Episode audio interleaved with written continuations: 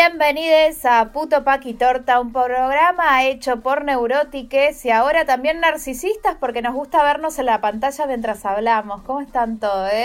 Yo soy Sarita y nada, hoy estuve trabajando con las plantas y había una bocha de arañas. Y no me cambié la ropa, por ahí tengo una araña encima. No lo sé. Ah, ok.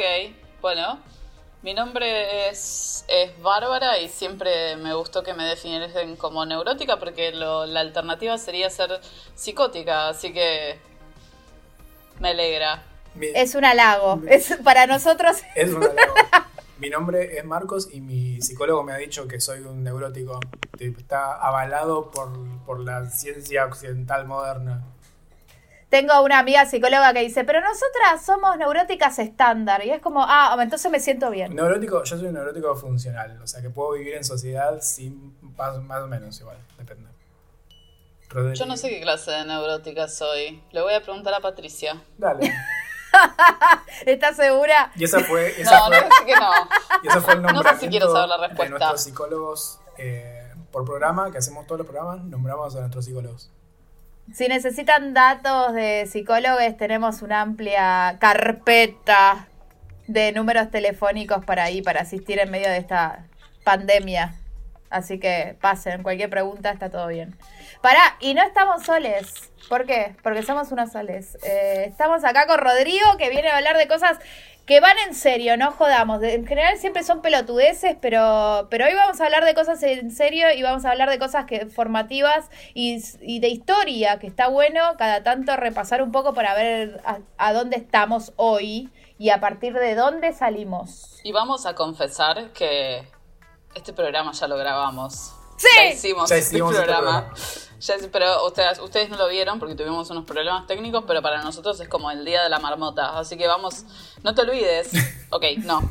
Sí, ya grabamos este programa, este, pero Rodrigo ha tenido la gentileza, la bondad, la elegancia, la altura, el, la elegancia la tiene porque tiene un suéter que me gusta mucho. El charme de, va a ver, pretender que nunca hizo esto hace unas, un mes. Así que gracias Rodrigo por venir de vuelta a Puto Paquitorta.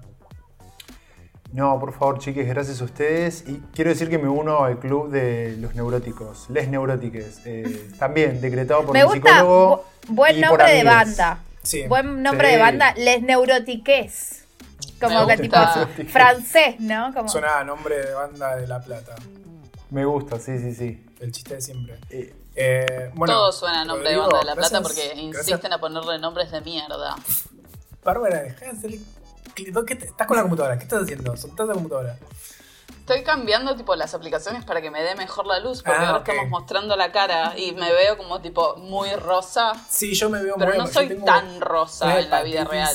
Tan. estoy muy amarillo yo, chicos. No sé. No le mientas a la gente, sos la mujer rosa. Marcos te apodó así. Soy muy rosa, pero no soy tan rosa. Me veo como medio magenta. Me estoy viendo en este momento. A ver si cambio los settings. No, a mí me gusta Rodrigo porque Rodrigo atrás, eh, para los que solamente nos están oyendo, eh, tiene libros. Entonces ya lo ves y decís, este pibe sabe. sabe, Este pibe es leído. Este pibe es leído. Yo atrás tengo un cuadro de, de un ajo y un aceite de oliva. Si hay fotos con bibliotecas, porque la persona sabe. La persona sabe. Inteligente. es como cuando, sí, es como entrevista a, eh, eh, no sé, infectólogos en, un programa de la tele, ¿viste? Que siempre tiene que tener atrás como tipo, sí, la, la cursiva de la Universidad de Buenos Aires en el mejor de los casos. Es que cuando vas a un profesional, necesito un podólogo, por ejemplo, quiero ver el diploma de la UBA que esté ahí. Y que sea de la UBA. cierto que, cierto que ahora Juanita Viale. Sí. Pero Juanita Viale dijo que ya no se puede recurrir a la universidad pública. Y yo creo que tenemos que escucharla, Juanita Viale, y devolver todos nuestros títulos. No, ¿por qué? Listo, me voy a la UADE. Me voy a, voy a cortar el título en dos y me voy a la UADE. No, para, yo, soy siempre muy hater al respecto de esto y quiero que nos tomemos un, como hagamos una autocrítica y si la gente, si, si los jóvenes oyentes, que no entiendo qué hacen escuchando Puto Paquitorta, pero están escuchando Puto Paquitorta ahora, y quieren ir a una universidad privada, está bien también. Está no, no, no, estoy cuestionando lo que dijo Juanita Viale, que desautorizó la, el nivel académico de la UBA, no que la gente estudie en otros lados. No sean Juanita Viale. No sean Juanita Viale. No sean Juanita Viale, en una variedad de, razones, pero fundamentalmente su fascismo general. ¿Dónde- bueno, ¿Qué no tecleando?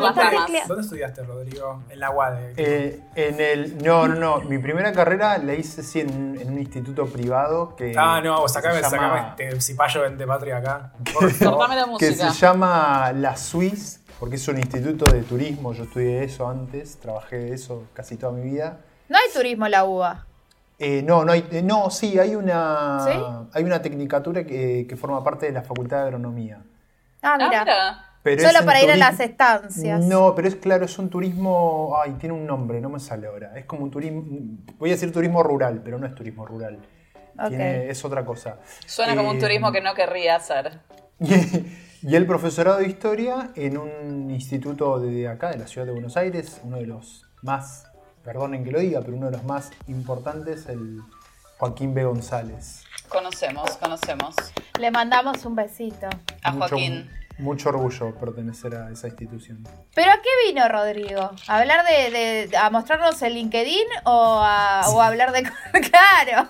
A contarnos de qué es la B de Joaquín B. González, Eh, de Víctor, creo. de Víctor. Ah, es de Ah, la B corta, corta, ok. claro. Yo tuve Víctor Claro. larga. Yo les prometo que Es como Juan B. Justo. Eh, no, Rodrigo está acá Ese era Bautista. porque no me acuerdo ya. Todo va a ser un déjà vu, pues ya hablamos de esto en programas, en el programa anterior que no ha salido. Este, Rodrigo está acá porque lo.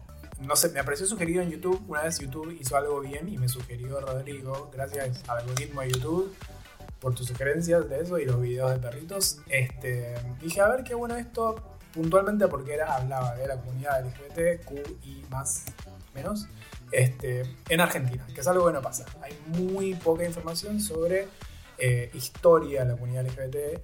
Q, argentino, dejar de decir eso. Eh, argentino, y hay, hay muy, muy poca producción argentina al respecto, por lo menos en YouTube, que es un medio súper accesible porque puedes ver documentales y películas, pero viste, a veces eh, son las 3 de la mañana o creo no puedes dormir, querés ver algo en YouTube y está bueno. YouTube me lo sugirió, vi todos los videos, me encantó, lo contacté y le dije, hola, soy un completo desconocido, ¿querés venir a mi podcast? Dijo que sí, y acá está. Y vamos a hablar un poco sobre la historia. L Basta, te lo digo a otra persona. LGBTIQ No, pero la verdad que está re bueno porque algo que Durante la dictadura. nosotros- Sí. Las dictaduras, perdón. nosotros siempre decimos que sabemos un montón de cosas porque vemos un montón de contenido tipo de ficción y de no ficción y lo leemos y lo vemos en YouTube y sabemos un montón de Stonewall y sabemos un montón de la historia quizás de la comunidad a nivel internacional y sobre todo en Estados Unidos.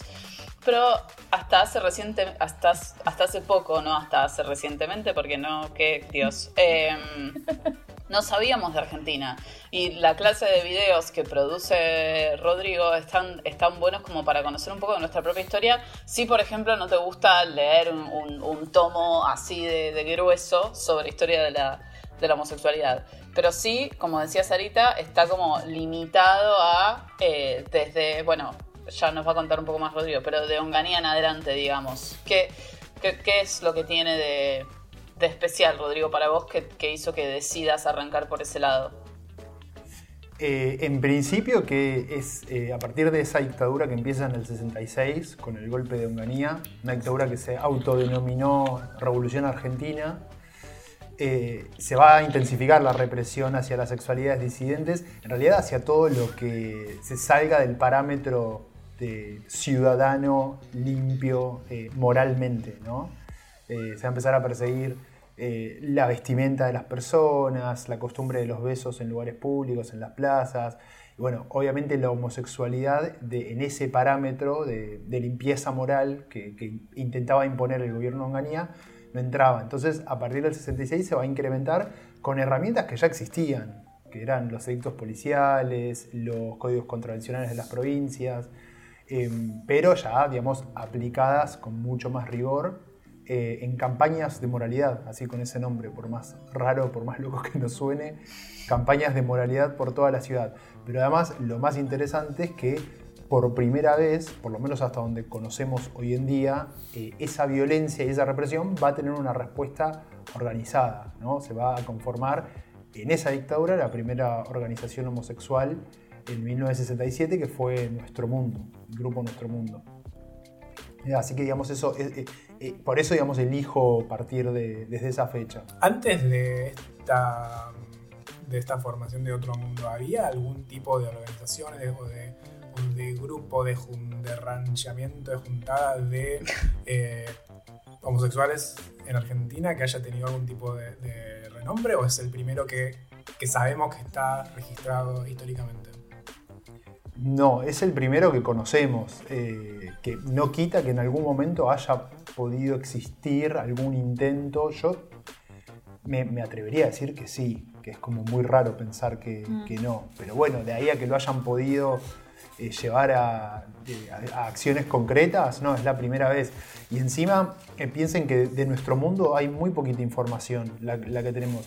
Con solo decirles que eh, descubrí hace poco en una página que quizás conocen que se llama Moléculas Malucas, que está hecha por Mabel Belucci y Juan Queiroz, y ahí en esa página, en abril, Juan Queiroz eh, eh, entrevistó a eh, Aníbal Troitiño, no me acuerdo el nombre de pila ahora exactamente, pero bueno, es un ex miembro del Frente de Liberación Homosexual, primero de nuestro mundo y después del Frente de Liberación Homosexual, que lo, digamos, lo encontró ahora. Es un hombre de ochenta y pico años que tiene un kiosco, que nunca había hablado hasta ese entonces, y, y pasa eso, ¿no? Es como digo, es, es- es tan poquita la, la información que tenemos que, que la realidad es que no sabemos si antes, anteriormente, hubo una, un intento de organizar algo similar y no fue llevado a cabo.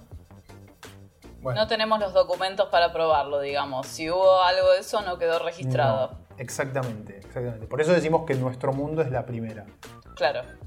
No se ¿Y llama- cuál era, cuál era el, perdón Marcos, cuál era el rol? O sea, ¿por qué crees que se, or- o sea, cuál era el objetivo primordial de nuestro mundo? El objetivo básico era eh, reclamar por eh, justamente la violencia policial, los edictos policiales, la persecución. Piensen que estos edictos policiales permitían que se detuviera a una persona por ser homosexual o, o por ser lesbiana eh, en plena calle sin ningún tipo de explicación, utilizando eufemismos. ¿no? Estos edictos no, no penaban la homosexualidad. eh, Alteración del orden público y las buenas costumbres. Me mata lo de las buenas Me. costumbres. Exactamente, bueno, el, el segundo H, que era el edicto, digamos, como el más temido, lo que penaba era el incitación al acceso carnal. Eh, Incitación al acto carnal. Y mm, que eso podía significar, no sé, rozarse las manos, cualquier cosa, digo. eh, O caerle Eran- mal, o caerle mal. o caerles mal, simplemente. Simplemente. Eh, o no ir, o bueno, esto sí, ya los códigos contravencionales de las provincias sí penaban explícitamente vestirse con ropas del sexo contrario. Entonces todo eso implicaba eh, una temporada en la comisaría, un traslado al pen- a- por lo menos acá en la ciudad de Buenos Aires, al penal de Devoto. Estos eh, edictos eh, funcionaban en todo el país, ¿no? Y los códigos de, de- de las provincias funcionaban cada uno en cada provincia. Eh, Entiendo Sí. que la decisión de, de ir presa por eso o prese eh, la podía tomar el comisario en vez de pasar por un juez.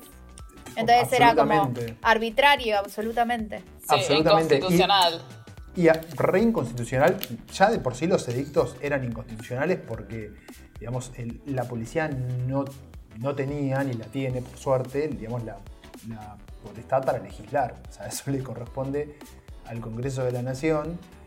Y, además, digo, tampoco puede juzgar. Y encima el, el Congreso tampoco puede delegar la facultad legislativa. Eso, digamos, está sí explícitamente declarado en la Constitución.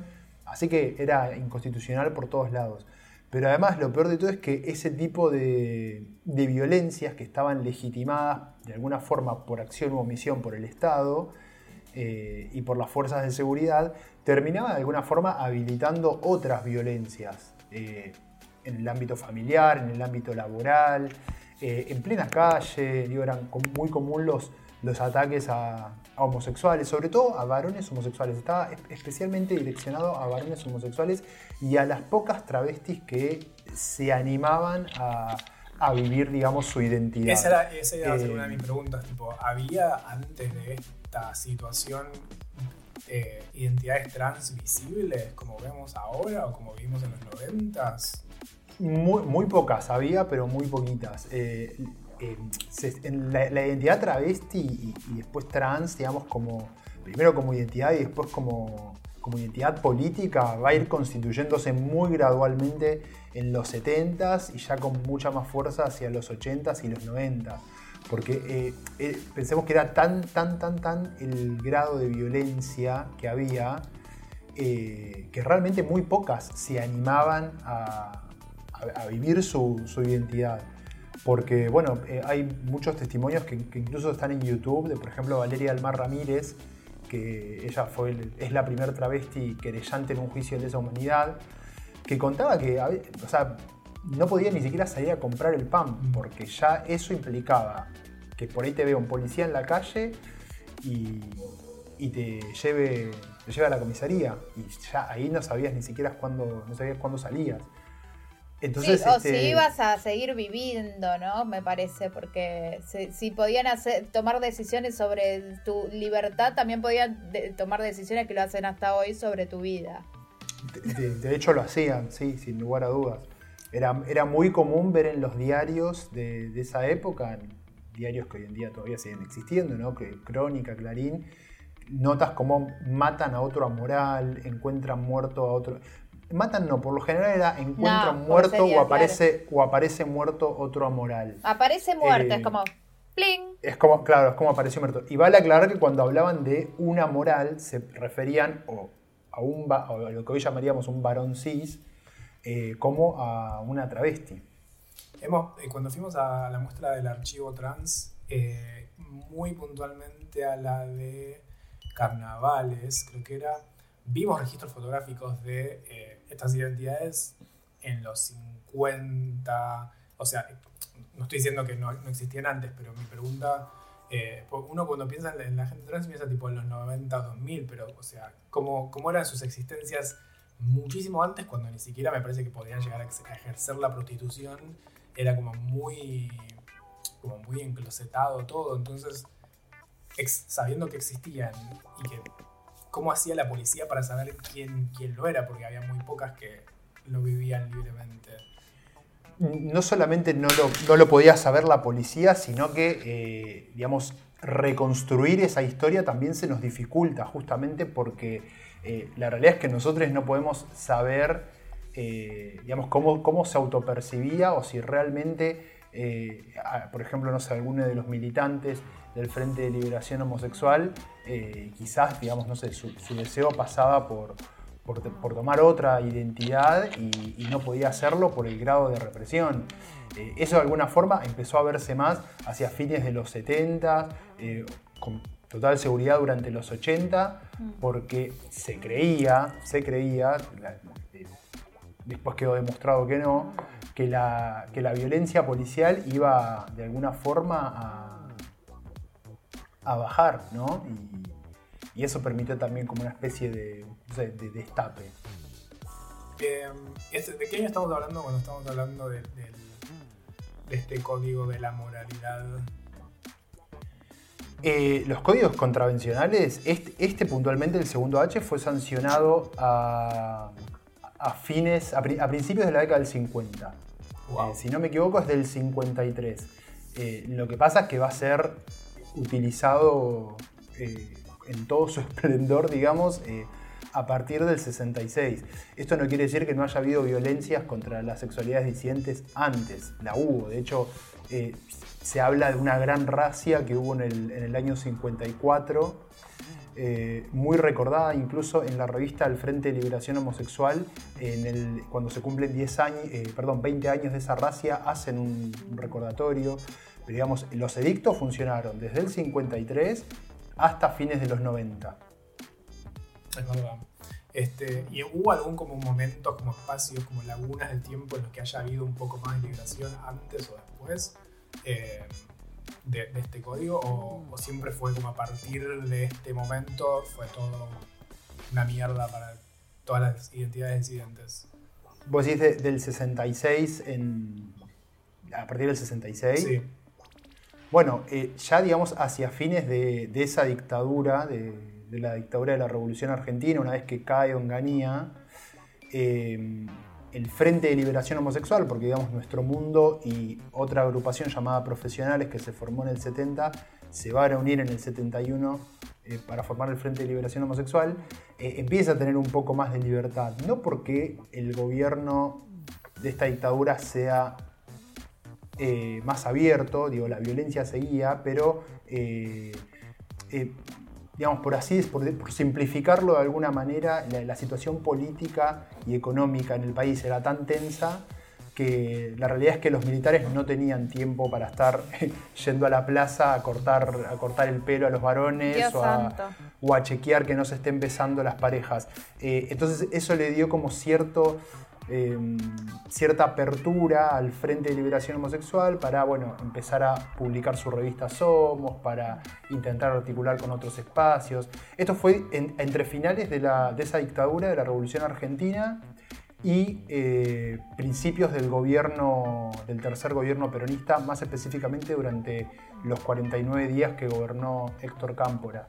Em, pero de, todas formas, a mí me interesaría marcar esto. No, esto que yo estoy diciendo no es que no implica que no haya habido represión eh, eh, en ese periodo, sino que em, con muchas comillas, muchas, muchas, muchas comillas, hubo un leve relajamiento en en la persecución. Sí, también está bueno pensar que esto ya era ah, en todos los ámbitos, no era específicamente te encuentro en la calle y solo sucede en eso, sino que se, era parte de una situación sistemática de represión también en el contenido cultural, en lo que tenía acceso la gente. O sea, seas o no gay, o sea, era, era todo una, una bajada de línea para aplanar al gusto de esto de, de, de lo que debería ser el el, ciudadano perfecto que es el padre de familia que tiene hijos y esta política poblacionista de la que hablas en tus videos. Totalmente. De hecho, eh, digamos, eh, la, ciencia médica, parte de la, de la psicología, digamos, la parte más hegemónica, si se quiere, más predominante de la psicología, de la psiquiatría, colaboraban muchísimo con esto. Era muy común en los hogares mandar a su hijo o a su hija, si se enteraban que era homosexual o, lesbiana, al psicólogo o en algunos casos también al psiquiatra. Eh, Te digo que hasta hace muy poco lo escuché eso, ¿eh? Sí, y por ahí sigue sucediendo. que sigue pasando.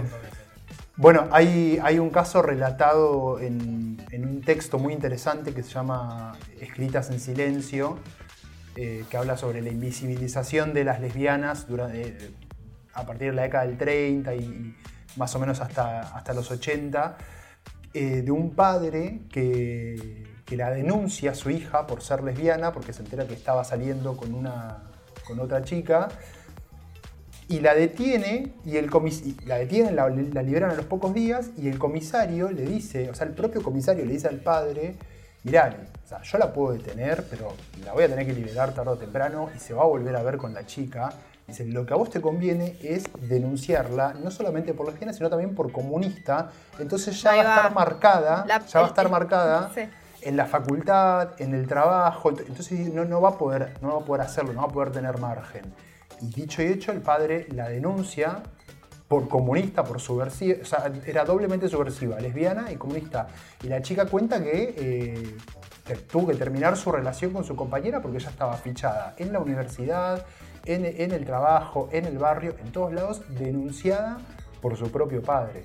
Como ese caso... A ver si se endereza. A ver si está tal cual, a ver si se endereza. Porque derecho está bien, ¿viste? A ver, a ver si se cura, porque era, considerada, era considerada una enfermedad. Eh, y, esto, digamos, eh, lo peor de todo es que es solamente un caso que conocemos, conocemos varios, ¿no? Pero son ponele 20 casos que conocemos entre los cientos y cientos casos de los cuales nunca, nunca nos enteraremos. Eso les quería preguntar, que cuánta, qué, poca documentación, o, qué es la documentación que tenemos respecto a las historias esas eh, que, han sobrevivido hasta ahora. ¿Hay algún lugar que tipo agrupe todos estos relatos o ahí tenemos como pequeños pedacitos que vamos buscando? ¿Hay algún esfuerzo de, agrupar todas estas historias o no?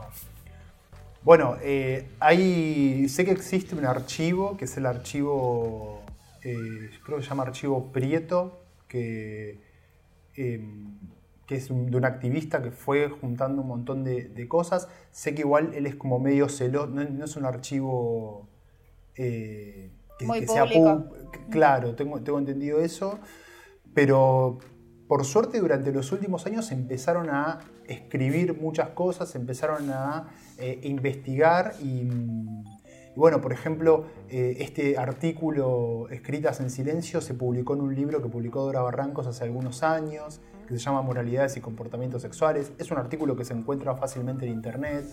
Eh, hay un libro, por ejemplo, que se publicó en los 2000, si mal no recuerdo, que se consigue también en PDF, eh, que se llama No soy un bombero, pero tampoco ando con puntillas, que lo escribió una, activista lesbo-feminista. Eh, eh, ahí no me sale el nombre de pila, bueno, de apellido Sardá.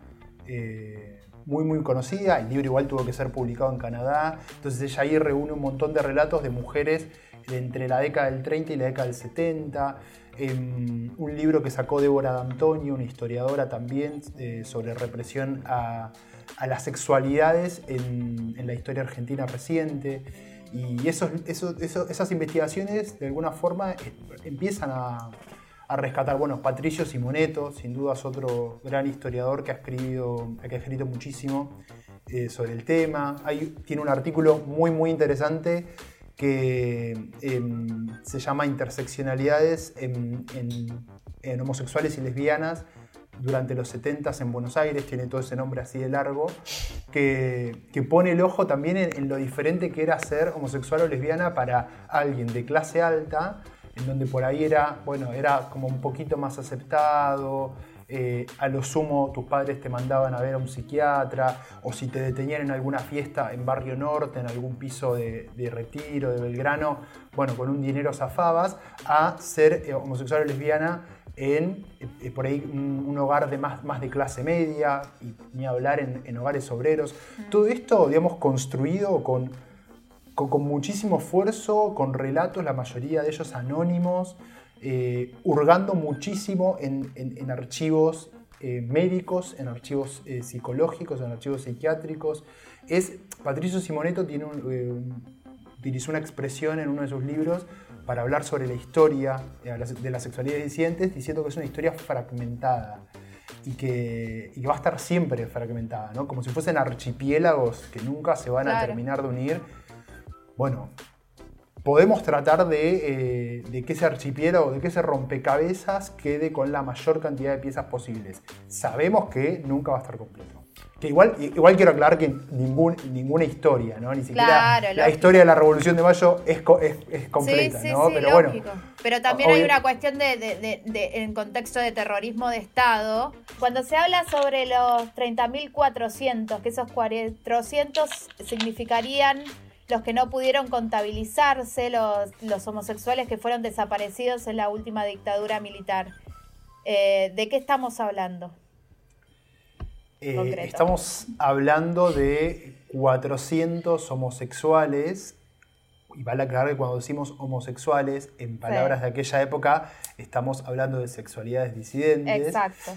Em, que fueron casos registrados por la CONADEP, la Comisión Nacional sobre la Desaparición de Personas, eh, que, se, que se instaló en, una vez recuperada la democracia dentro de los aproximadamente 10.000 casos que registró la CONADEP, con lo cual, como sabemos que son más de los casos de la CONADEP, aproximadamente 30.000 eh, desaparecidos, con total seguridad sean más de, 400. Lo que me parece importante aclarar en esto, eh, en este tema, es que hablando de la última dictadura militar, no hay hasta el día de hoy no hay absolutamente ninguna, ninguna prueba, nada que nos hable de una persecución específica durante la última dictadura militar hacia las sexualidades disidentes, o mejor dicho, de, un plan sistemático específico. Básicamente porque no lo necesitaban, porque ya había una estructura mm. represiva heredada desde muchas décadas, especialmente desde el 66, que continuó. O sea, digamos, continuaron los edictos, continuaron las persecuciones. Lo que sí hay que prestar mucha atención y que eh, por eso se, resalta el, número de 400, es que cuando se enteraban en, los campos de concentración, en los centros clandestinos de detención, que una persona era homosexual, que era lesbiana o travesti, eh, los castigos eran sin duda mucho más sádicos, mucho más violentos e incluían casi siempre la violación. ¿Cómo sabemos esto? Bueno, por un lado, por lo que le comentó el rabino Marshall Meyer, un miembro de la CONADEP, a Carlos Jauregui en el 87 aproximadamente. Esto lo publica en, su libro Jauregui. Lo sabemos por eh, varios testimonios de eh, travestis, de, chicas travestis y de chicas trans que han sobrevivido a los, centros clandestinos de detención.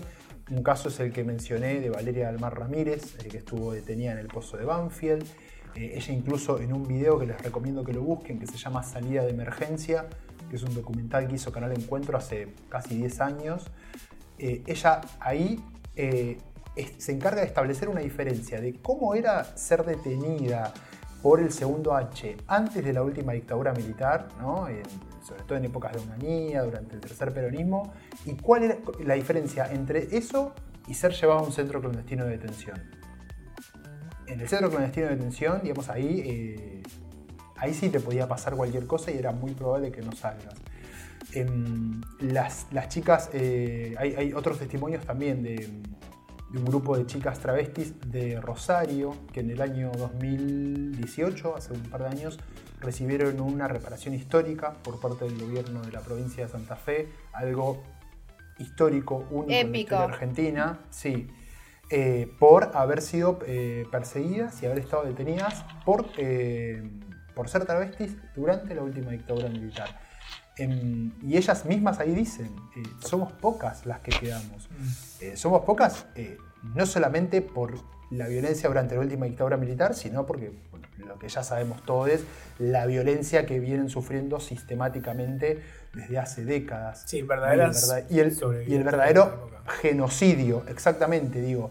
Si ya se nos dificulta eh, encontrar quizás sobrevivientes de la violencia durante la década del 90, ¿no? sobrevivientes travestis o trans de la década del 90, de la década del 80, imagínense de la última dictadura militar que hayan pasado por centros clandestinos de detención. Entonces, en base a esos testimonios, sí nos queda claro que, eh, que la violencia, si se enteraban que eras homosexual, eh, era mil peor, mucho más sádica. Igual, o sea, no había. Eh, hemos visto en, registros de la época, le hace un video tuyo que hay en YouTube, que había mm, como archivos de investigación sobre gente y, se, nombraba como sospecha de homosexual. Este, sí, o sea que em, existía eh, como la, la amenaza. Es que eh, sí, pero es que vuelvo a lo mismo, digamos. Eso, esos archivos que puntualmente los que aparecen en el video son de la DIPBA, la Dirección de Inteligencia de la Policía de la Provincia de Buenos Aires. Era, eh, em, pertenecen, digamos, a un corpus de, archivos que se, que se desclasificó en la, en la década del 2000, a principios de la década del 2000, y que va desde la década del 50 hasta la década del 90. O sea, digamos, la DIPBA operó espiando a los ciudadanos de la, de la provincia de Buenos Aires y remarcando si militaban en tal agrupación, si tenían tal afiliación y si eran homosexuales o si eran lesbianas entre la década del 50 y entre la década del 90. No, no, es que hubo un cambio, no es que hubo una intensificación a partir de la dictadura, de la última dictadura militar. Pero, por otro lado, por otro lado, también abriendo la posibilidad de la duda, esos archivos se empezaron a desclasificar hace poco y todavía se están investigando. y faltan los archivos de la iglesia, y faltan los archivos de las policías de las otras provincias, y faltan, digo, un montón de archivos que, no, que todavía no, han salido a la luz. Un montón de islas del archipiélago que tienen que descubrirse. No sé si los archipiélagos tienen islas, seguramente no, pero bueno, ayudaba la metáfora. E, exactamente, e, exactamente. Y de hecho hace poquito creo que se había empezado a trabajar con, los archivos de la policía de Córdoba, eh, pero se paró en 2015 con el cambio de gobierno. Em, bueno, esto lo de la DIPA, eh, este laburo en archivos, em, estuvo también muy detenido eh, durante, durante un tiempo.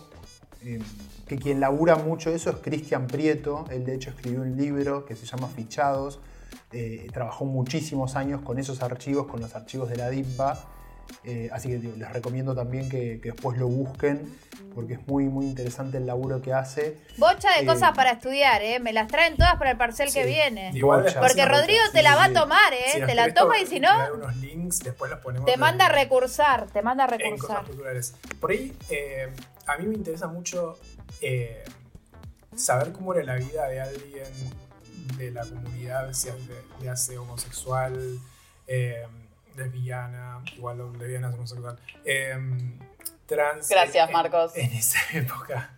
Vos no soy lesbiana, soy gay. Eh, en esa época, ¿cómo, eh, cómo, cómo era la vida de alguien que, bueno, que, que haya tenido la suerte de, de no caer este, en las garras de, Sopre. de los militares? Eh, ¿cómo era la- te- ¿Tenemos algún registro, de cómo era la vida de una persona, un ciudadano de a pie que además era homosexual en esa época? ¿Cómo hacías para evitar este, caer en esas cosas? ¿Cómo hacía alguien para divertirse? ¿Cómo hacía Para alguien sobrevivir. Sí, pero o sea, sobrevivir es más que. es- para mí es como cómo haces para divertirte, cómo haces para relacionarte con otra gente. Eso es lo que más me interesa. ¿Cómo hacía la gente para encontrar otros homosexuales, otras lesbianas, otras, otras personas trans? Eh, bueno, en principio, ¿cómo, hacía, cómo hacer para sobrevivir? Que, eh, no dejando que se enteren en tu familia, en tu trabajo y en, tu facultad, en, en tus círculos, que, que eras homosexual o que eras lesbiana. Para conocer a otros, eh, a otros hombres o a otras mujeres, había diferentes estrategias o, diferentes instancias que a mí también me gusta pensarlas como, como instancias también, como espacios de resistencia, ¿no? Las fiestas, eh, en el caso de los, de los varones, eh, eh, hay- algo que se da que es muy interesante, que eh, tenían quizás más acceso a espacios públicos o a espacios eh, en, en la calle, ¿no? Ya claro. sea, eh, bueno, el clásico baño público, la, la- la tetera. La tetera, eso te quería los- preguntar. lo- los cines eh, e incluso algunos bares que empezaron a aparecer en la década del 60, bares, eh, digo, no se imaginen bares gays tipo, no sé, No era la eh, plop. no era la Plop, no era PUTO, no era Sitges, no eran, no eran esos lugares, digo, eran bares, eh, en, en principio, durante la década del 50, 60, em, bares no exclusivamente para homosexuales, pero en donde sí había como cierta tolerancia, siempre y cuando no sea como muy escandaloso, ¿no? Bares, bares como en muchos suburbios. Bares no solamente, esto es re interesante, no solamente en la ciudad de Buenos Aires, sino también ¡Va a en el hablar de Tigre! bonaerense. No, Tigre viene después, Tigre viene en No la, en la-. Es posterior, es posterior. En- en la no, dictadura. pero es que me llevas ahí, yo En ya la te dictadura. conozco. Ya te conozco. Pero eh, después empezaron a aparecer la- las discotecas, empezaron a aparecer eh, bares sí específicamente para homosexuales, para lesbianas, que igual de todas formas estaban constantemente al acecho la, policía, eh, víctimas constantemente de coimas, de racias, de clausuras. Y mm, también existían fiestas privadas, sobre todo en las clases altas.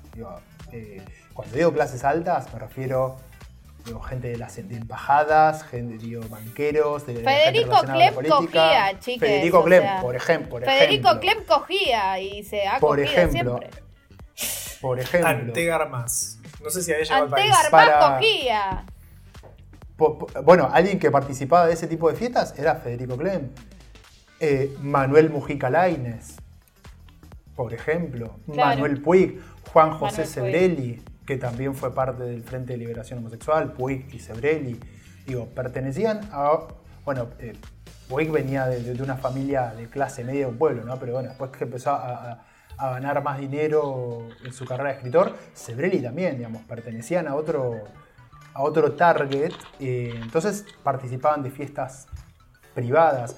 Y con la última dictadura lo que empezó a suceder es que como empezaron a cerrar todos esos lugares en la ciudad de Buenos Aires y en el Gran Buenos Aires, eh, se empezaron a trasladar casi masivamente, quienes no se exiliaron en otros países, ¿no? quienes se quedaron acá en Argentina, a, mm, a localidades del conurbano alejadas del primer cordón, Moreno, Merlo, por ejemplo, pero específicamente a Tigre. Que es un Que el archipiélago, en realidad es un delta. Pero no importa, pero ya que me.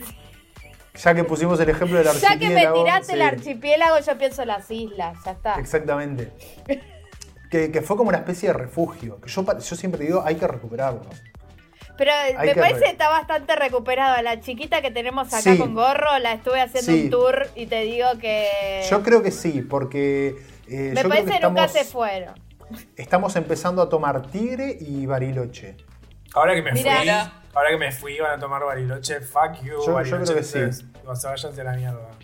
Por A mí me parece interesante como una parte de todo esto, volviendo como a la pregunta original de Sarita de cómo hacían para, cómo era el día a día, que me parece que está bueno como para pensar en términos de visibilidad, ¿no? Como cuanto menos se te notaba, digamos, mejor la ibas a pasar, porque podías participar de las fiestas clandestinas y tener tu trabajo, y creo que eso es particularmente como muy difícil para ciertas, quizás ciertas Identidades. ciertas identidades que son difíciles de invisibilizar, ¿no? Como por ejemplo las chicas trans o las lesbianas masculinas.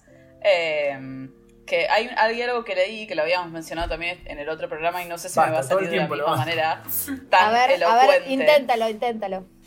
que es que no, no recuerdo dónde leí que cuando la policía te llevaba bajo los edictos, si eras, por ejemplo, una prostituta mujer, se, se llevaban a la, a la mujer y no al cliente. Pero, por ejemplo, si eras un hombre que pagaba por sexo con otro hombre, y por ejemplo, si ese que, quien pagaba era, por ejemplo, el pasivo, digamos, se llevaban al cliente y no a la persona que ofrecía el servicio sexual, por ejemplo. Eh, porque lo que se valoraba, eh, al día de hoy, ¿no? Pero lo que se valoraba en ese momento para llevárselo como era como el crimen contra la masculinidad, digamos. Como si te si dejas que te culen, perdón, o sea, vos sos el vos sos la persona, Pide pero perdón ¿quién- en un quién- programa que se llama Puto Paquitorta. quien, quien culea, digamos, ¿Quién el culea, colectivo, no es, no es responsable, ¿no? Porque hay como todo un tema de masculinidad que, que quien es el- la figura activa no es genuinamente homosexual, digamos. De- Definitivamente lo dije de una manera más elocuente la primera vez que lo grabamos y ahora ya está perdido para siempre, pero ese es el, el- el- el resumen. Igual eh, me haces pensar que hay un montón de cosas que está contando Rodrigo, lo que acabas de contar vos, Bar, que No, todavía pero- suceden. O sea, ¿alguna vez viste levantando en una racia cuando están eh, por los lagos de Palermo o el, o el antiguo Godoy Cruz, para los que somos más vejetes, levantando a los clientes la cana? No. Es como, es muy loco eso, ¿viste? También. Y también está la condena social, condena social, de vuelta con mil comillas. Como que el pasivo siempre es como el menos hombre. Como, es, ese- como esa asociación del pasivo menos hombre sigue hasta el día de hoy. Lamentablemente hay un montón de. de ay, me pegué con algo. Eh, hay un montón de. ay, de. como de la vergüenza del pasivo, porque el pasivo es el menos hombre, por ende es la mujer, por ende te, te tiene que dar vergüenza. Eh, O que, o que si sos activo, bueno, era muy común en ese momento, que si sos activo no sos, no sos necesariamente homosexual. ¿No? Como que el homosexual va, es el pasivo. Eso. Eh, y yo no sé si lo conté la vez pasada, pero hay un caso que, que fue muy conocido, que figura en la revista Somos, figura en varios libros, que tuvo incluso eh, eh, difusión mediática en, en su momento, que es de eh, un, un hombre que mata a otro hombre con quien había tenido una relación sexoafectiva y que lo mata atropellándolo, pasándole por encima dura- varias veces con el auto y que lo terminan absolviendo porque eh, él se justifica diciendo que habían mantenido una relación durante un tiempo porque él había estado confundido, que no quería estar más con él, que este, este sujeto, digamos, la víctima, lo había presionado, entonces como en un rapto de, de- de- de violencia, de locura, lo mató. Entonces eh, los jueces lo terminaron absolviendo justificando que con esta frase mató para ser hombre. bueno, ahí ¿no? en Como Estados que, bueno, Unidos. en ese caso estuvo bien. En Estados Unidos está la figura, no sé si está la figura acá, no sé ni qué significa figura, eh, de el gay, eh, gay panic defense, que es una, pues, si vos mataste a una persona trans porque vos te la llevaste a la cama y no sabías que era trans, vos por el susto del momento podés haber matado a esa persona porque, porque te mintió y vos no lo sabías. Eh, y eso es una defensa real que pasa mucho, creo que creo que o están viendo de sacarla o la sacaron hace poco. Este, pero es una defensa real, jurídica, en la que vos decís, tipo, sí, mató a esta persona, pero porque él no sabía que esta persona era trans y cuando descubrió que era trans, en su pánico de descubrir que era homosexual o que era otro hombre, eh, la mató, por lo cual no lo metan en cana porque en realidad la, la verdadera víctima acá es, es la persona que mató. Y eso es una defensa real que existe, no sé si existe acá, pero sé que existe en Estados, en No. Estados Unidos y me parece bastante parecido a eso. Tipo, eh, Bueno, eh, Probablemente sea una estrategia de defensa, pero hoy en día existe, tipo, o sea, en- sobre todo en Estados Unidos, como existe el, el- los hate crimes, lo que pueden hacer es como no estaba en, en sus cabales, por ejemplo, lo del crimen pasional o lo que sea, pero se, se usó muchísimo el gay panic defense, pero solo estoy remarcando que no es que es algo que esté como, que es más una estrategia y no algo como ya avalado. directamente, directamente la carátula crimen pasional es problemática. Sí. O sea, eh, observemos ese detalle. O sea, eso es como un brote de pasión, entonces te asesino. No, hay, hay, hay como matices, ¿no? Como- es, es rarísimo, sí. Y, Volvamos- y crimen pasional sigue estando Volvamos como a en las carátulas. que cada vez que, cada vez que hablamos de Tigre, me acuerdo que una de las bandas de color de la bandera LGBTQ, la verde significa naturaleza. Y me parece que también en una época, especialmente en esa época, estaba, se asociaba mucho al puto con la naturaleza. Este, ¿Qué pasa en Tigre? Eh, lo que pasaba Se básicamente era que eh, por, por un lado, a- al tener, digamos, como una, como una dinámica de relacionamiento más, eh, más de pueblo, si se quiere, más, eh, digamos, como de mayor solidaridad, la gente no se metía tanto en la vida de, Y de también las hay, que personas. considerar geográficamente aislado, ¿no? Como no está geográficamente aislado con la seguridad no a cargo de la policía, sino de la prefectura naval, que, eh, como digo en el video, no era precisamente una fuerza gay friendly, pero tampoco tenía, eh, digamos, una estructura represiva tan, ace- tan aceitada como sí lo tenía la policía. Entonces eso permitía cierta libertad, que no quiere decir que no haya habido represión en Tigre. Hay relatos de la prefectura eh, interrumpiendo en fiestas, llevándose detenidas a un montón de personas, pero no era tan común, no era más común. Digamos, en, en Buenos Aires, lo más común, en la ciudad de Buenos Aires, eh, lo más común era que una fiesta sí termine con la policía tocando el timbre. Pero en Tigre, digamos, de alguna forma se permitía un poco más. Me gusta la y eso fue así de- hasta, de hasta la década del 80, ¿eh? Eh, ¿Cómo, cómo? Me, no, me gusta mucho la resiliencia de resiliencia. Bueno, esa palabra. ¿Cómo se dice, Bárbara? Re- Resiliencia. resi- bueno, fui a una escuela pública. Eh, de seguir queriendo hacer eh, fiestas, de seguir queriendo hacer ese tipo. Pase lo que pase, venga la yuta, venga los pase lo que pase, igual nos vamos a juntar, igual vamos a estar en comunidad, igual nos vamos a divertir. Este, eso me parece poéticamente. Por hermoso. eso.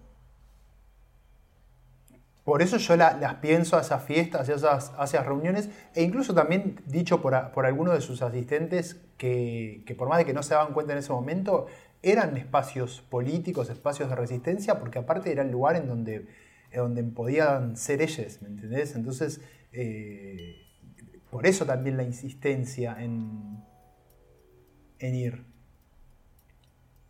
En Y seguir haciéndolas, en seguir... Eh, como que, que siento que estamos hablando mucho de hombres. Como ¿Tenemos algún registro de que lesbianas hacían fiestas? Mirá, No dejamos Registro registro de lesbianas hacían No, fiestas, ponelo acá abajo. Las lesbianas que En, en Tigre, es que en Tigre, digamos, participaban, eh, había tanto parejas de varones como parejas de mujeres, era como un lugar donde, donde se juntaban. Lo que por ahí sucedía en la ciudad era que estaban un poco más disociados los, los ambientes. Eh, más que nada por el rol que tenía la mujer todavía en esa época. Ahí va, Digo, eso te iba a preguntar. Todavía no, no habían empezado a empujar en los boliches las lesbianas. Sí. Bueno, Es qué que bueno pobre que Rodrigo fuera- no sabe to- que acá hay un prejuicio 100 arre, sobre que no lo eso. tengo acá. Nos, to- nos tomó 111 programas para que acepte que las lesbianas te empujan en los boliches. No, es Lo mentira. acaba de decir, punto. boluda. Esta parte de mentira la voy a sacar y va a quedar solamente la parte que sí que Marcos No ahora, Marcos ¿Ahora. Marcos ahora es el, el videla de la, de la edición. O sea, si le- vos dijiste algo que no le gustó, Algo te lo no cortes, no te enterás, ¿eh? Listo. No te enter- No. ¿sabes No. lo que pasa? La, la gente está muy cansada de escuchar esto, pero Marcos dice que las lesbianas empujan en los boliches y es mentira. De- sí.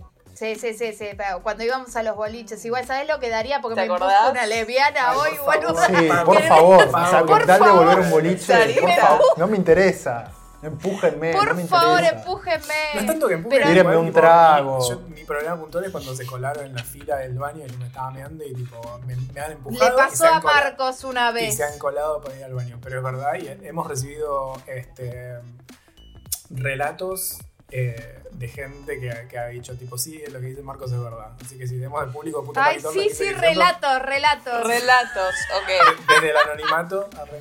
Bueno, perdón. nos fuimos a- Pero sí, una pregunta más formal. Eh, ¿Cuál era el rol del feminismo y cómo, cómo se alió también o cómo, cómo facilitó un poco las cosas para, para ver, para hablar de este como concatenación de búsqueda de libertad que siempre hemos tenido? Em, bueno, en realidad el, eh, la, la, digamos, la militancia lesbo feminista ya em- empezó a surgir como fuerza en los 80, no, no tanto durante la dictadura.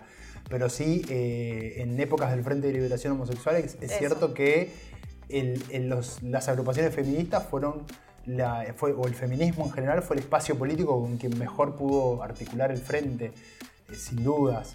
Eh, incluso llegaron a formar grupos de estudio, un grupo de estudio que se llamaba GPS. Em, bueno, y, y para las mujeres lesbianas, por ejemplo, los grupos feministas eran un espacio donde podían conocer otras mujeres. Algo también muy curioso, muy curioso que, se, que sucedía era que, como digamos, la, mujer tenía el. eh, tenía todavía como este, este peso sobre ella de, bueno, estar en la casa, casarte, tener hijos, dedicarte a tu familia, ser la reina del hogar, bla, bla, bla. Muchas mujeres se casaban efectivamente con hombres, tenían hijos, pero vivían su vida sexoafectiva con otras mujeres, digamos, como por fuera de ese mundo. Pero hay muchísimos casos, digamos, muchísimos, muchísimos casos, sin ir más lejos, grandes referentes de la militancia lesbofeminista de los 80, como Ilse Fuscova, Claudina Marek, por ejemplo, eh, ellas digamos, Estaban una- casadas. estaban casadas con hijos y hicieron su, su salida del closet, como se decía en ese momento, su coming out, eh, em, ya después de grandes, ¿no? después de los 40, después de los 50. eh, y, sucedía mucho eso, ¿no? Había como una reapropiación, Patricio Simoneto habla en ese artículo que les mencioné, de, intersecciones, re interesante, de, como una, una apropia- apropiación del espacio doméstico incluso. Muchas mujeres que cuentan que para poder relacionarse con otra mujer tenían que esperar a que el marido se vaya de la casa, invitando a, a una amiga, eh, anotándose por ahí, quienes no estaban casadas, anotándose eh, para practicar deportes. eh, Todas prácticas de lesbianas hoy día, conociendo chicas pero en, porque, en el pero porque tienen su origen, porque tienen su origen y su origen tiene que, tiene que ver con eso. Por eso eh, van a ver que muchos de, de lo que se ha escrito sobre, sobre lesbianas entre la, entre la década del 30 y la década del 80 tienen que ver con eh, esta invisibilización, esta, esta vida, digamos, eh, como, como en las sombras, ¿me entendés? Hacer las cosas muchísimo más a escondidas que, que los varones. Porque fíjense lo que le pasaba a esta chica. El padre la denuncia por lesbiana, la denuncia encima por, comu- por comunista. Eh, vos, Ma- Marcos, me preguntabas recién cómo era eh, para una lesbiana o para un homosexual la vida cotidiana. Miren, hay dos novelas que si bien son ficción, están, digamos, eh, basadas y construidas sobre cimientos reales. Hay dos novelas que lo reflejan muchísimo. Una, en, una que se llama La otra mejilla, de Oscar Hermes Villordo. La consiguen muy fácilmente, usada en Mercado Libre. Eh, y la otra, que habla, digamos, sobre la vida de varones homosexuales. Y la otra, de Silvia Moloy, que se estrenó, se reeditó hace muy poquito, la reeditó Página 12. Vieron que salió una colección el año pasado. Sí. Sí. Bueno, era inconcebible, la reeditó Página 12, eh, que se llama En breve cárcel. Ahí van a ver, digo, y leyendo las dos novelas, van a comparar, digo, cómo el varón homosexual sufría la represión, sufría el riesgo de ser, de ser, eh, de ser encarcelado, bla, bla, bla, pero tenía muchísimo más acceso a una vida, si se quiere, eh, más, eh, más por, por- por afuera de- del closet, ¿no? Tenía, digamos, más espacios por fuera de, de la, la vida de su casa para relacionarse, y la de una mujer que tenía que hacer todo eh, digamos, más, más, más de forma más escondida. O sea, te- te- tenía como una, por eso se llama la novela en breve cárcel, ¿no? Porque, digamos, tenía como una doble, una doble prisión. El hecho de, de ser mujer y tener que responder a ciertos mandatos eh, de estudiar una determinada carrera, de, de- de no hacer actividades Sí, que estén relacionadas, sí, estudiaba, de- de no hacer actividades que estén relacionadas con los varones y, y si encima, encima de todo eso eras lesbiana, bueno, mucho peor. Como siempre, llegándose la peor parte, casi la peor parte, las lesbianas. Esto es un saludo para ustedes, chicas. Sí, Eh, esa es una realidad. O estás hablando de la pandemia, porque muy parecido. Muy parecido la mujer a la casa, el hombre vuelve a dominar el espacio público. Podrías hablar con un montón de amigas, te van a contar eso. Como está muy, muy claro en este momento. Sí, no, y me- Totalmente. pasa mucho eso de que tipo están los dos, los dos en la casa y es como no se bancan. O Leí un estudio que el 92% de las mujeres que están en, en su casa en la pandemia, por la pandemia, eh, tienen que ocuparse de tareas domésticas sin ningún tipo de, de ayuda de parte de, de su pareja masculina. Eh, lo cual me parece una locura que sea tipo el 92% de las mujeres. es tipo, sí. Bueno, este. ¿Cuándo vamos a Tigre? Arre, nunca. Eh, no, eventualmente. Nunca vení, papu. Fui, fui a una. No fui a tu casa, pero. Rodrigo, ¿vas a venir? estaba lleno de mosquitos, en mi defensa. Tuve dengue. Eh, por supuesto, pero Rodrigo, Voy- vos venís. Cuando hagamos la fiesta de Por puto supuesto. paquitorta en Tigre, que venga prefectura, que venga el Ay, grupo, por espe- favor, grupo no, no, especial. no, no, no. sé Me parece espectacular. Mirá que en nuestra fiesta, Rodrigo, siempre cae la cana y yo digo que gracias Ay, a que cae la cana es un éxito. Yo espero que caiga la cana para que declarar que la fiesta es un éxito. La fiesta esa en la que Connie, tipo, descalza o con un zapato en la mano, le decía al policía soy abogada, es como, tipo... Sí, con todo maquillaje corrido, como- una corona de flores. Y tipo, no sé si queremos Yo que ayude. fumaba porro en la ventana y lo miraba al cana, era impresionante. Qué bueno, pero eso de qué habla, de la resiliencia. Eh, Resil. Rita diciéndole al cana, "Eso- esto es una fiesta privada, es esto una es fiesta privada. Era una fiesta privada, chicos. Era una fiesta privada. ¿Qué hace la policía acá? Sí, estábamos escuchando Britney a todo volumen, pero era una fiesta privada. Con los parlantes pinchados, bueno. Pero, Pero- ¿sabes lo que daría porque me caiga la Por en una favor, fiesta hoy ¿hace en cuánto- día? ¿Vos sos de salir.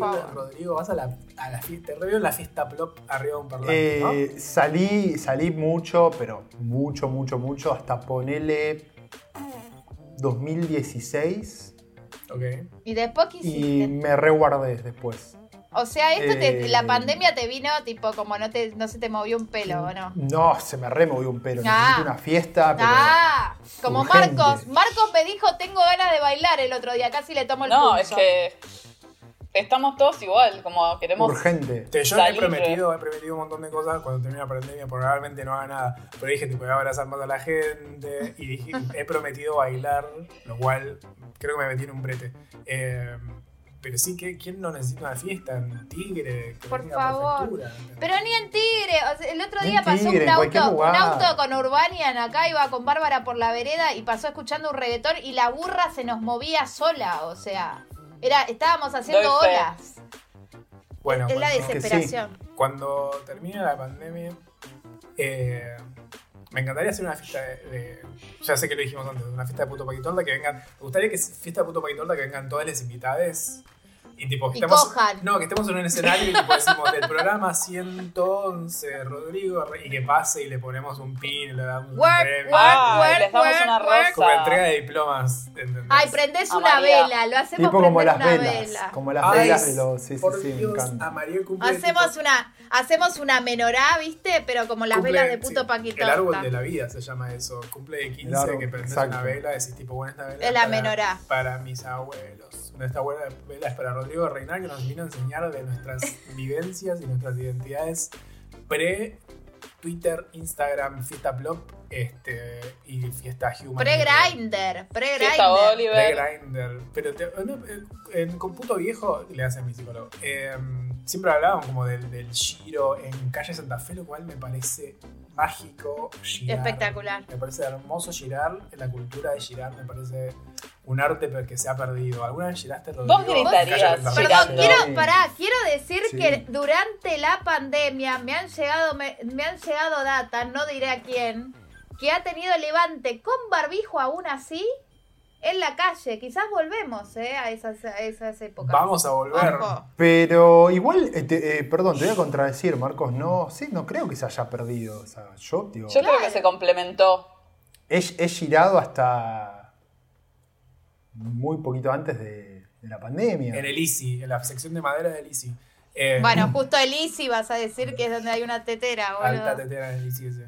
No, digo como que la, la costumbre de salir el fin de semana a recorrer la calle, esas cuadras Ah, de calle Santa Fe, no, obvio, obvio. pre-grinder en los 80 que eso era el grinder. Era tipo, vamos a caminar por calle Santa Fe, hacer la misma cuadra tres veces, a ver si levantamos algo. No, no, claro, no, eso ya no, eso ya no. Eso me parece hermoso. Va, no sé si. Eh, bueno. lo, que, lo, que a mí, lo que a mí me parece hermoso, que, que, bueno, yo ya no sé si da para hacerlo porque tengo 32 años, pero cuando era mucho más chico, cuando era mucho más chico, tenía 18, 19, 20, y íbamos a los boliches, la típica, ir a dar una vuelta con tu amigo para cruzarte, para cruzarte. eh, con, con mi amigo le decíamos operación choque, entonces y No será el lesbiana. pibe que pero- nos- Ellos empujan. ¿Ves que son ellos los que empujan? el pibe, el pibe que nos gustaba iba, iba, para un lado, entonces dijimos, bueno, venimos la vuelta, si lo cruzamos. eh, Para lo- a los dos les encantaba. gustaba el, El mismo. Qué problema. Ah, Ha, ha- ha llegado a pasar alguna que otra vez, pero no, por lo general eran distintos. Ahí era- vamos a dar una vuelta, que es tipo, vas a dar una vuelta por el perímetro del boliche a ver qué hay. Exacto. Bueno, Por la- nosotros íbamos, pero con un objetivo como muy concreto. ¿Qué era qué? Chapar. No, cruzarnos a alguien que habíamos visto, a alguien específico. Oye, O sea, daban. Acá estaba el objetivo, caminando para allá, y ellos hacían como. Exactamente. "Uh, pero para, para qué, ¿cuál, voy". cuál era el modus operandi? ¿Lo chocaban y qué, qué pasaba con el choque? ¿Qué, qué pasaba después del No, choque? no, no, no, no había un choque. Operación choque era como para que nos vea. Ah, ok. Para que Claro. existimos. Con el vasito, con el vasito. Marco, larguito. nunca la hiciste. Pues vos sabés cómo soy en los boliches, boluda. Hoy, justamente hoy conté la historia de que de la primera y única vez que fui a la puerca, eh, yo fui con una remera negra con una, que tenía una leyenda acá en blanco y yo como soy medio anti estaba contra la, contra la valla esa del escenario así y me confundieron con un chabón de seguridad porque vino una piba y me dice ¿me puedes ayudar? que tengo una amiga que se mayor y tipo bueno, ¿qué, qué querían que pase? Como esas son mis experiencias en el boliche, me confunden con el chabón de seguridad. Eh, no, he, no he hecho eso lamentablemente, pero prometo... Para, pero ¿la ayudaste a la chica? ¿Qué? ¿La ayudaste a la chica? No, le dije tipo, ay, no sé qué decirte y se fue. No. ¿Pero qué, qué iba a hacer, boluda? No soy el de seguridad. Después de empujarte. Y además dudo que el de seguridad también haya podido hacer algo por la chica desmayada. Y además, ¿cómo te vas a desma- desmayar en la puerca? Qué triste. Em, pero cuando prometo, prometo empujar gente en- cuando vuelva a los boliches. Creo. Sí, la verdad que sí. Y medio como que estamos hablando de esto y de todas nuestras anécdotas porque tuvimos, volviendo al, al- al por qué estamos en este programa con Rodrigo, porque hubo un marco que nos permitió poder tener estas aventuras en estas circunstancias. Y me parece que es algo que hay que valorar, ¿no? Obvio. Porque yo, o- imagínense que yo hubiera caído con su agenda, chicos, me miraban la agenda y, te, y caían todos los que estaban en la agenda con vos, así que aunque sea Paqui hubiera recontra recaído Hubiese con caído por y- pajarera. Por pajarera. Pero digo, eh, está bueno como ver estas experiencias que ahora, aunque no las tengamos por la pandemia, decir, bueno, wow, que nos tocó vivir ahora también por esto, ¿no? No, y, y sobre todo sí, con, sí contar algo, digamos, como también para estar alertas y, y no creer que es algo una experiencia súper lejana. Digo, hasta Mm. bien entrados los 2000 y si nos descuidamos hasta la década pasada también, no era raro que cierren un boliche de Capital Federal por denuncias de los vecinos. Pero no te la- cerraban. La cantidad de Y no por el ruido. La Y no por el ruido. han cerrado boliches por amenaza de bomba. Que es clas- classic amenaza de bomba y para cagarle la fiesta a todo el mundo. Classic. No, no, no, se- no cerraban algún boliche de tipo, no sé, de Palermo, no, no sé, no conozco boliches Caix, hetero, ¿no? Caix. Caix, ponele. Nunca escuché. Digo, sí han cerrado América, sí han cerrado la Plop en sus inicios. Eh, y esto te- les estoy hablando 2007, 2008. eh, entonces digo, también pensemos que hay como un, un cierto sector de la sociedad que, que no está tan contento con, con eso. Sí, entonces hay que estar que como sí. alerta, ¿no? Y sí que la policía todavía tiene el poder para hacer lo que se le cante los huevos, ¿no? Lo Eh, tiene, sí, Este, lo tiene. no De sé, Dado hecho, la circunstancia que eh, estamos este, mi- un conocido que no será nombrado porque está siendo un semifamoso. Después, después del programa les cuento quién es. Este, fue, fue como montada una fiesta con otro amigo. Fueron los dos montados. Este, y cuando salieron, tuvieron un, tipo, les robaron y les pegaron y a, a este pibe le rompieron la, la nariz. Y cuando vino la ambulancia, le dije, lo primero que le preguntaron es, ¿ustedes son travestis? Y cuando le dije, ¿ustedes son travestis? Porque si eran travestis no los iban a llevar en la ambulancia. ¿El sabe? Dios. ¿Estamos hablando de, de la No sé. salud pública? No sé, fueron a una ambulancia, pero en serio estaban tirados en el piso, tipo, la nariz rota, todos sangrados, los cagaron a tropar. Y lo primero que le preguntaron, tipo, ustedes son travestis, pues si eran travestis no los iban a llevar. Y le dijeron, tipo, no, no somos travestis, somos homosexuales muy, fabulo- muy fabulosos. Y ahí, los- ahí decidieron, tipo, bueno, los vamos a atender. Pero si eran travestis no los iban, los iban a dejar ahí. Y esto pasó hace, tipo, dos años. Nada, me encantaría que haya como algún programa especial de tipo fiestas de, tru- de putos eh, a lo largo de la historia. Me encantaría que hablemos solamente de eso. De- desde la Grecia para este lado. Uf, Ay, lo que habrá sido eso. Solo con Grecia tenemos para un rato, chicos. Mamita. ¿Vos sabés que había una planta abortiva que se extinguió de tanto que fue usada? Pero Sí. Rodrigo no puso en sus stories plantas que, que se extinguieron. ¿Vos no pusiste algo en tus stories? Sí. Pero no de Grecia. Plantas que utilizaban eh, sociedades o pueblos que, que habitaban acá en el actual territorio Ah. argentino, pero sobre todo en el NOA, eh, que eran parte de la dieta básica de esos pueblos y que cuando llegaron los españoles, que hicieron mierda todo, Sí. las, como que las, las descartaron y se extinguieron. ¿Como cuáles? Eh, una, por ejemplo, que se llamaba Mango, el Madi. Son nombres. este, Mango no la fruta, obviamente. ¿no? El mango no era. ¿Se usaban Eh, con, con uso medicinal? No, no, no, no, no. Ah. Plantas comestibles. Eran ba- base de la, de la dieta de, esos pueblos. Eh, bueno, la quinoa. Bueno, la quinoa. Chicos, la estuvo quinoa al hace borde 10 de- minutos. La empezamos Pero estuvo al borde de la extinción, digo, Sí. y es un árbol. Lo mismo con la chía. eh, bueno, eran, era la base de la dieta de estos pueblos. También por una bajada de línea de que les da un montón de potencia, ¿no? Todo lo que pueda enaltecer al- a, quien querés reprimir, hay que cortarlo sí, de raíz. exactamente. superalimentos, que de hecho tengo, tengo un tupper de quinoa que tengo que poner porque si no va a salir caminando. Em, Gross. ¿Quieren que vayamos? ¿Tienen alguna pregunta más para Rodrigo o quieren que vayamos al, al CC? Que lo digas Cosas ahorita. culturales. Eh, no me acuerdo qué recomendamos en el programa de Rodrigo. No. Tendría que haber investigado. Tengo- Pero Rodrigo nos mandó a estudiar una bocha ahora. O sea, Es vas a tener que anotar un montón de cosas, Marcos. bueno, es un pibe después- leído, ¿no ves que tiene una biblioteca Después atrás? le voy a pedir que nos, que nos- Yo estuve fuera del cuadro todo el tiempo. Eh, para que vean mi cuadrito de una soda. Es una sodita. Ahí. Oh. Eh, Oh. Qué fruta noble la soda. Eh, cosas culturales. ¿Quién tiene para recomendar cosas? Yo tenía, pero me olvidé. Así que no- ¿Quién quiere ir? Bárbara. Yo estaba diciendo como, no tengo nada. Ah, lo que ok, tengo para recomendar, mentira, lo que tengo para recomendar es. En el programa anterior, Bárbara recomendó una, un post de The Guardian, un long read de The Guardian, y yo dije, voy a esperar a que salga el podcast. Hoy salió el podcast, así que si ¡Eh! quieren no leer 20.000 páginas, está en formato audio, está leído por una persona inglesa, así que te sentí muy doblemente inteligente, este, que es sobre la historia de, Ex- de Ex- Rebellion. Extinction Rebellion. Extinction, Extinction Rebellion. Rebellion. Que está muy buena. Hoy lo escuché mientras limpiaba la jaula de las ratas y es muy divertida. Así que lo pondré en los links. Ah, puedo poner los links acá. Tipo, chicos, Claro. si quieren ir acá, si van acá, pongo los links de cosas culturales. Wow. Qué bueno, qué bueno.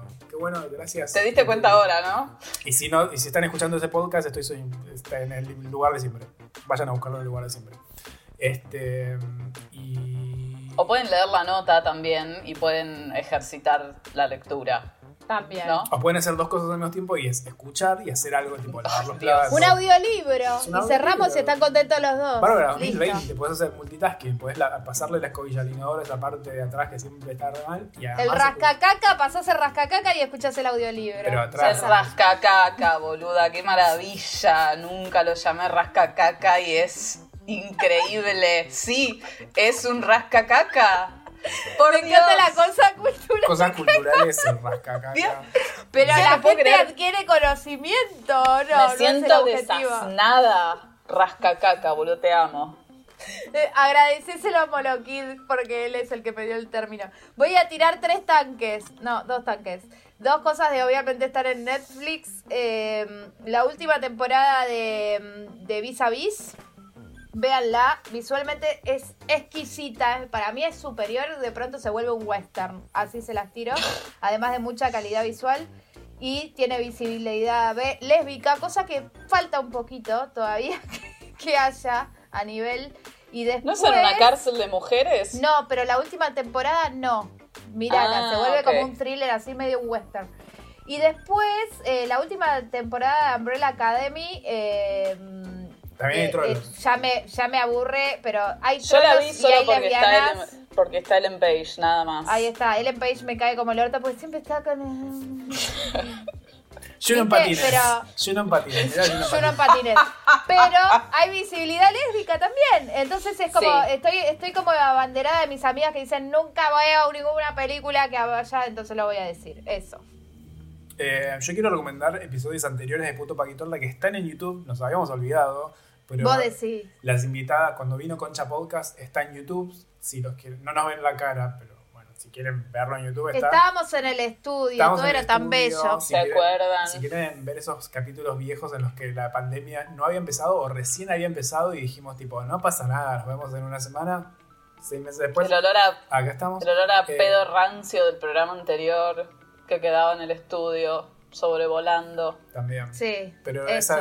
no lo veían. Eso es toda mi cosa cultural. Rodrigo, sí. ¿qué nos querés Pará. recomendar?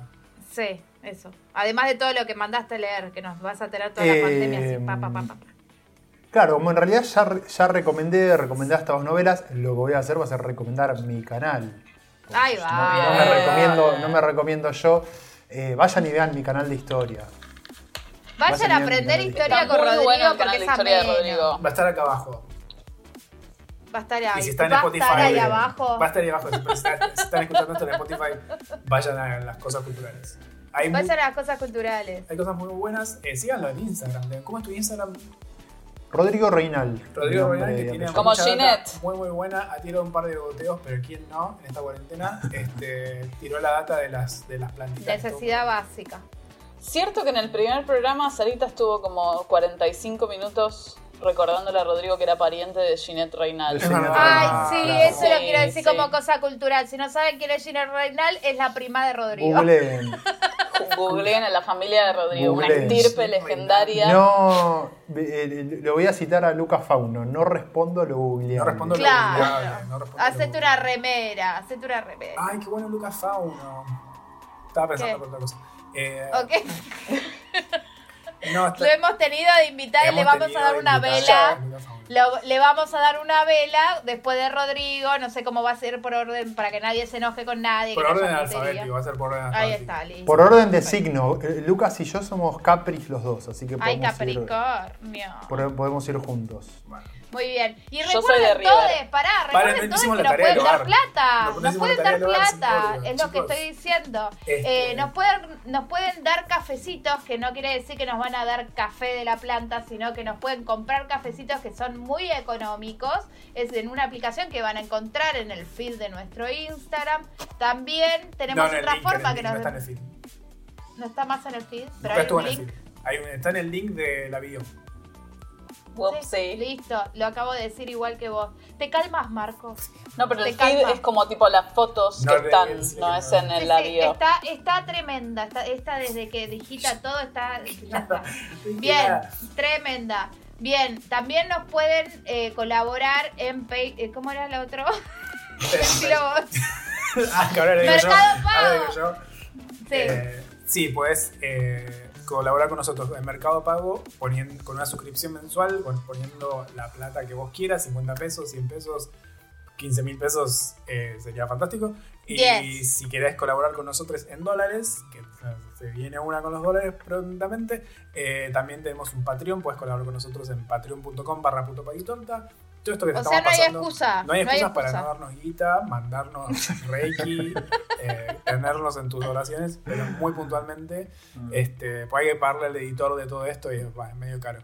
Eh, Sí, aceptamos curada de ojo a distancia, ya sí, que no hay distancia cura- social. curada del sí. empacho O sea, también. todo. Tirar el todo. cuerito. Claro, si aprendiste a curar el cuerito. Eso es lo mismo igual, que- creo, ¿no? Se aprende a curar el empacho Tira- en, en la noche de Navidad.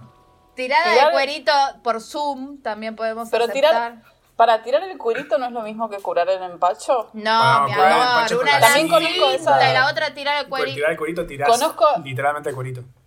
Conozco esa también de poner en el freezer, como que le decís a alguien como quiero que me dejen de como de pasar cosas y las está causando esta persona y tipo la bruja lo anota y literalmente pone un papel Pero en el eso freezer. es ya re. Es un poco moderno, Es ¿no? medio, medio turbina eso. Esa, ¿Sí? esa brujería medio como... Eso es brujería. Eso es brujería no de cheto sé. de tener freezer. Tipo, nosotros estamos hablando de tirar el cuerito. y El, el curar el empacho es de tipo, Yo estoy las freezer, cosas- no las frost, cosas el mágicas que papelito, conozco. Nadie dijo que tenía que ser no frost, no seas burgués. Sí, sí, sí, él cree que el freezer es... Hablando de eso, después le tengo que preguntar, necesito descongelar ese freezer, necesito que me ayuden porque nunca descongelo el freezer. Eh, bueno, no se olviden que, que sean putos paquetes, tortas, trans, bi, o como sea que se identifiquen, todo va a estar bien, excepto... Excepto no descongelar la heladera, chicos. Sean responsables y descongélenla una vez cada seis meses, mínimo. Tengo un pedido moreno en el freezer. Nos vemos la semana que viene, quizás, no sé, cuando salga esto. Chao. Gracias. Chau.